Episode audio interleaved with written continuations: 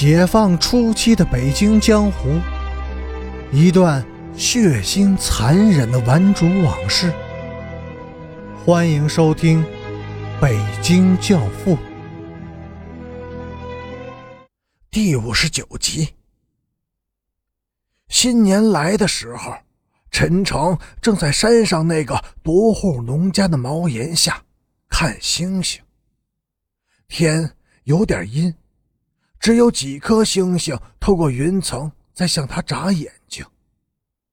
零点整，云层越来越厚，星星们都隐没不见了，只有东方天际的那颗小星星，还在云海中顽强地浮游着，挣扎着，闪现着它的微弱的荧光。乌云散去以后，它会不会？更亮一些呢。陈诚想，也许没有了乌云，他也就隐没在那耀眼的群星之中了。在京西的大山上，有一种鸟，羽毛艳丽，歌喉婉转，风姿雍容高贵。但是，这种美丽的小鸟却是天灾星下凡变的。谁要是经不起他的诱惑，捕捉了他，那么谁就会招灾生祸，甚至家破人亡、暴毙身死。所以山村的人们都把它叫做灾雀。于是山村里就有了一种风俗：村里人进京、上县或出门做事之前，必须上山打死几只灾雀。以此来消灾灭祸，打死的灾雀越多，越会获得神灵的庇佑。久而久之，灾雀越来越少，几至完全的灭绝了。但是神灵还是没有保佑着淳朴善良的山民们，因为自此以后，村子里再也没有一个人能出门做事儿。特别是政府招工招干，学生娃子上技校，从来没有一个人考上过。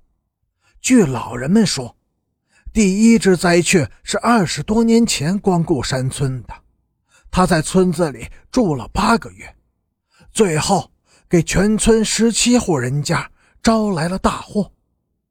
老人们说：“哎，那丫头长得可疼人嘞。”惹得青年男女们没魂似的往学堂里跑，在那嘎达搞什么自由？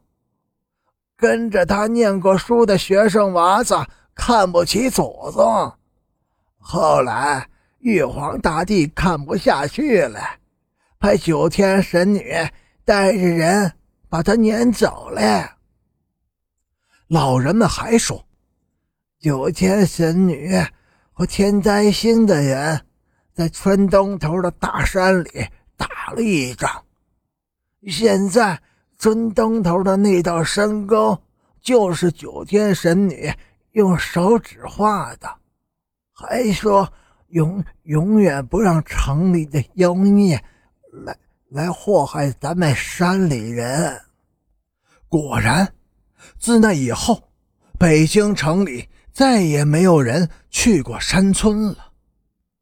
他们赶了夜路，上午十一点钟左右进了村一共是四个人，领头的是个模样俊俏、伶牙俐齿的厉害女人。他们带着介绍信，要带走王兴敏。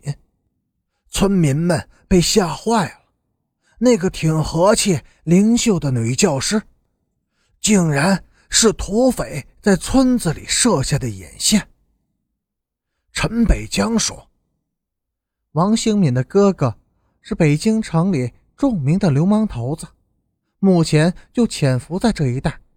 他的任务是建立据点，准备让城里的流氓进山打游击。”生产队长说：“哎，弄错了，弄错了！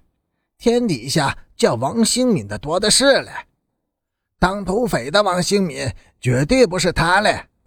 陈北江说：“你是同党。”村里的青年后生说：“就是了，他花过人家的钱嘞。”刘南征和田建国把队长捆了起来，陈北江用皮带狠狠地抽了他一顿。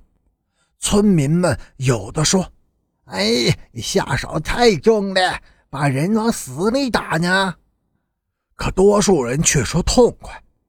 后来，他们又逼着队长和王兴敏成了亲。感谢您的收听。下集更精彩。